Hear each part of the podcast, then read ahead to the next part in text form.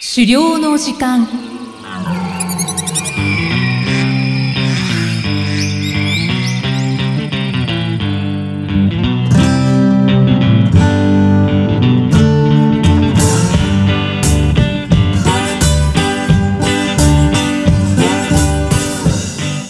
こんにちは、漁師の藤井久人です。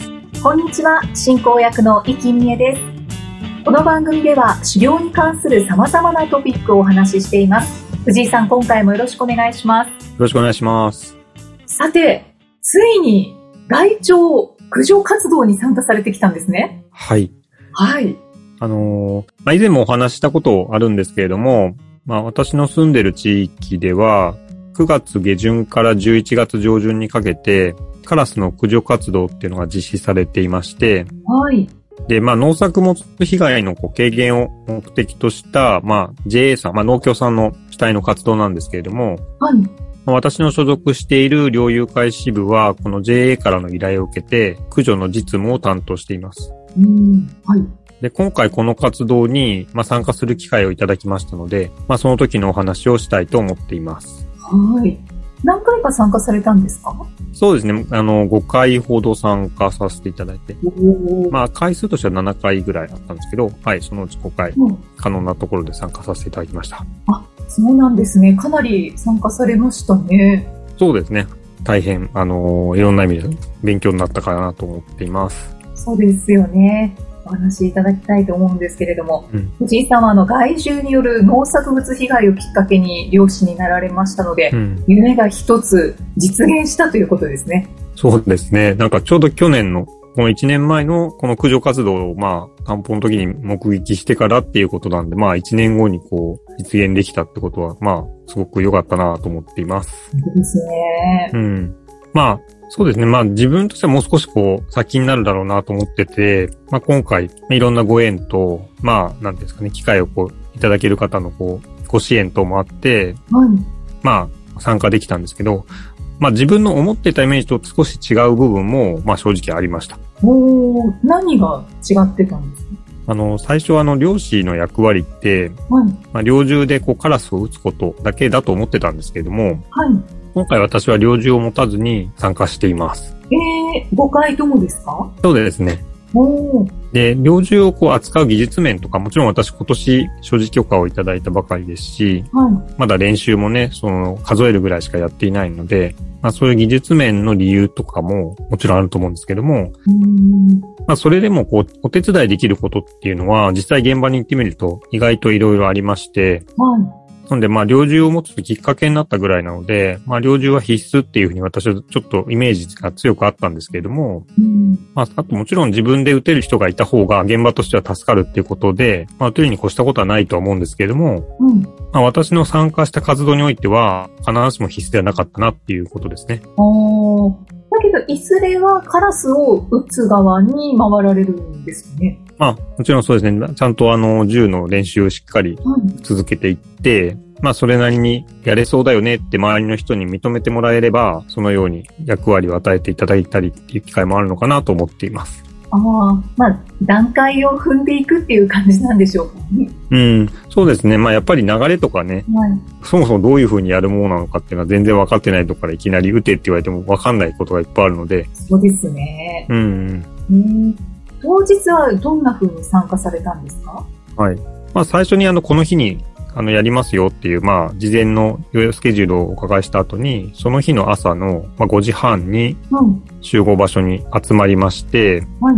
まあ、集まった人の中で、じゃああなたはこっちの担当ねっていう感じの、まあ、役割分担とか、注意事項などの説明をまず受けます。はい。で、特に日の出の時間、まあ、朝早いので、まだ日が出てない時間に集まるんですけども、はい。日の出の時間が、今日は何時何分に日の出なのかっていうことを確認することが大事で、はい。なんでかっていうと、猟銃って原則として、日の出の前と日の入り後に撃つことを法律で禁止されてるんですよね。そうなんですね。なので、まあ、日の出って毎日毎日少しずつ時間変わってくるじゃないですか。分単位で。はい。なので、まあ今日は何時何分なんですよっていうことを、まあその場でみんなで確認するっていうことがあります。まあとても大事な手順ですね。はい。うん。容器って冬なので、うん。時間が短いですよね。そうですね。狩猟ができる時間っていうのがうん、うん。そうです、そうです。結構限られてるものなんですね。うん、まあそういう意味では確かにそうですし、まああと、まあ、その、単純に日の入りって言っても、山の中だと、はい。この山の影にこう日が入ってしまうと、結構3時ぐらいとかでもう暗くなりますよね。そうですね。薄暗いですけど。うん。なので、まあ、今回の場合は朝の2時間ぐらいの間でやる作業なので、はい。まあそんなに日の入りにことについては全然気にする必要ないんですけども、うん。うん。あの日の出の時間だけはしっかり確認という形でやってました。ああ。で、まあそういった説明を一通り受けた後に、まあそれぞれ担当する地域、まあ今回の場合2カ所でやってたんですけども、はい。地域にまあ車で移動して、その場所に機材などを設置するっていう作業が、まあ日の出前にですね、行います。ああ、機材の設置。うんうん。機材って何ですかはいはいはい。とまず、猟銃はもちろん使うんですけども、猟銃以外に使用するものっていうのが2つあって、はい。まあ一つは、あの、カラスにこうよく似た色、まあ真っ黒なんで、単純に黒いんですけど、はい。あと形がよく似た、こう、プラスチック製のおとりの人形を使うんですよね。ああ。うん。で、一般的にはデコイって呼ばれるもので、はい。カラスを呼び寄せたい場所に、まあ今回の場合はこれを20個ほど設置しました。うん。あ、結構多いですね。うん。で、こう遠くからとか、上空からでも、あの、カラスが見て、あなんか、カラスがいるぞって思ってくれるような場所にうん、こう、置いていくという、いいみたいです。うん。はい。うん。で、こうして、こう、たくさんのカラスがいるように見せかけて、えっとですね、まあ、カラス自体は、群れでこう、集まろうとする習性があるので、あまあ、それをこう、まあ、刺激されるんですかね。まあ、それによってこう、実際のカラスがいないんだけども、デコイが置いた場所に呼び寄せられてくるっていうふうに、まあ、言われてます。ーうん。群れてるぞと思ってカラスがうんや。ってくるわけですね。うん。まあ、もともとカモ猟なんかで使われる手法みたいで、まあ、鳥って基本的に、まあ、群れる習性のある鳥が結構多いと思うんですけど、はい。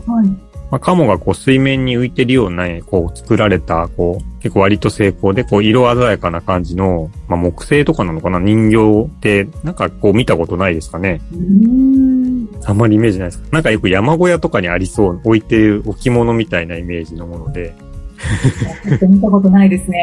見たことないかもしれない。もうで、これってもともと、なんか漁具として、まあ、カモ漁をするための漁具として、はいもともと作られていたものが、まあ、インテリアとしても使われるようにへえなったものが、こう、あるんだって聞きました。あ、そうなんですね。うんじ。ゃあ、なんか雑貨屋さんとかで売ってたりするんですかね。多分、インテリアとして使うものは、そういうふうに言ってるんじゃないかなと思うんですよね。うーん。うん。それ実際に漁で使えるかどうか、ちょっと大きさでとか、ああ。あるので、ちょっと私もよくわからないですけどう、ん。もともとそういうものを作るっていう、寮の中での、まあ、寮具として作ってたものを見た人が、まあ、これインテリアとしてもいいよねっていう感じで、こう、使われるようになったっていう経緯があるみたいですね。そうなんですね。うんすいません、知らなくて。あ、いえいえ。 まあ、なんか見かけることがあったら、そうです。なんか私のイメージは、こう、木のロッジとかの、なんか窓際とかのところに、うん。なんかこう、さりげなく置いてあるっていうイメージはありますけど、あうん。あ。ちょっと、うん、注意して見てみます。山小屋とかに行った時に。 でも、もう一つあるんですよね。二つあるとおっしゃったんですね。あ、そうですね。二つなんで、もう一つはですね、ちょっと意外だと思うんですけども、オーディオ機器を持っていきます。おー、なんか想像はできますけど。あ、できますか。うん。はい。あの、こうあらかじめカラスの鳴き声をですね、録音した音源っていうのを用意しておいてですね、うんうん、はい。で、そのカラスの鳴き声を、まあ、スピーカーから結構な音量で流すんですよね。うーん。で、まあ、このさっき置いたデコイと合わせて、こう実際にこうカラスがこの音によってですね、まあ、集まってるよっていう風に、よりこうリアルに見せかけられるっていうことがあるみたいで、うんまあ、こうさらに呼び寄せる効果が上がるということのようです。はいで、まあ、準備してる音源っていう、まあ、いくつかあって、まあ、普通にこうよく聞くようなカーカーっていうような普通の鳴き声のものとか、あとちょっとこうなんか、まあカラスの鳴き声ね、カラスと話せるわけじゃないから、そんなによくわからないっちゃわからないんですけど、はい。ちょっとこう攻撃的っていうか、あのー若干こう異常時のような印象を受けるような鳴き声の音源とかっていうのが準備されていましたね。へえ。鳴き声が何種類か用意されてるんですね。うん、ただまあ、どういうふうに使えばいいんだろうっていうのはちょっと手探りなところが正直あって、うんうん。なので実際カラスの反応とか見ながら、じゃあちょっと変えてみようかとか、はい。ちょっと止めると実は寄ってくるみたいな説もあったりとかですね。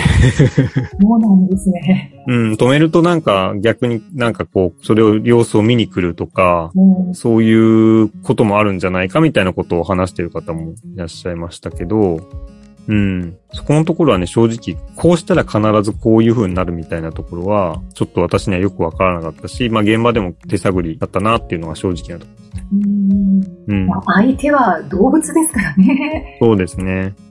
で、この日というか、まあ、5回ほど参加されたということですけど、はい、はい。藤井さんが参加された日は、捕獲はできましたか、そうですね。全体としてはだいたい7話とか、おお、 10%ぐらいも取れた時があったのかな。へえうん、うん。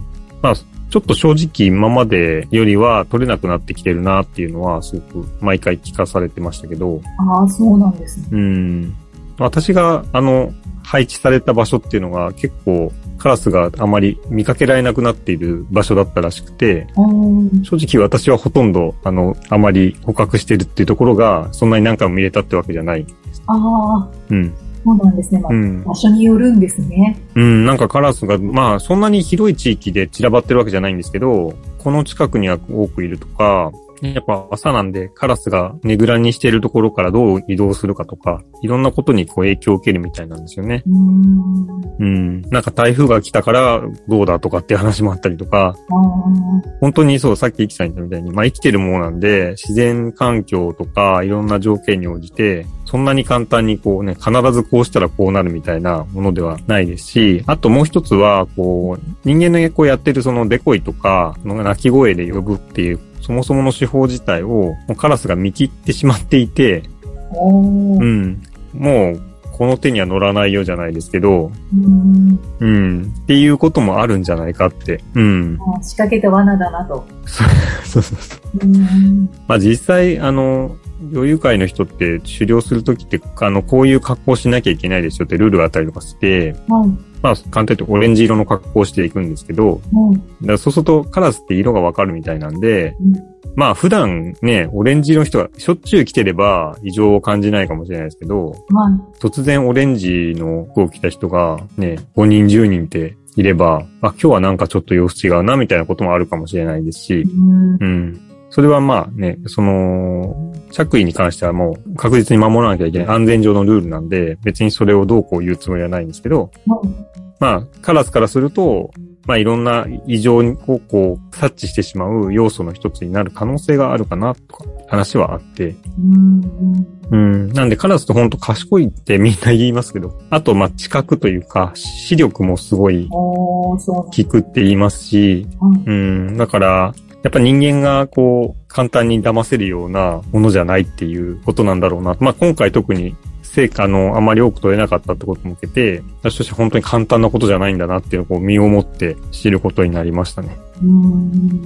だけど、まあ、地道にやっていくのしかないのかもしれないですね。うん、そうですね。まあ、あの、逆にカラスがその場所を警戒してくれて、畑に近寄ってこないようになってくれれば、まあ、あの、農作物被害が減るって意味では、うんまあ、プラスに働くはずなので、実際捕獲することだけが必ずしもプラスに働くとは限らないので、はい。うん。そのあたりもバランスを見ながらですね、あの、やっていけばいいのかなというふうに思ってます。はい。5回ほど参加されたということで、うんお疲れ様でした。あありがとうござい ます。そうですね。はい。はい。また参加されたらお話聞かせてください。はい。はい。さて、この番組では狩猟に関するご質問や番組へのご感想をお待ちしています。メッセージはエピソードの説明文に記載の URL からお寄せください。藤井さん、今回もありがとうございました。ありがとうございました。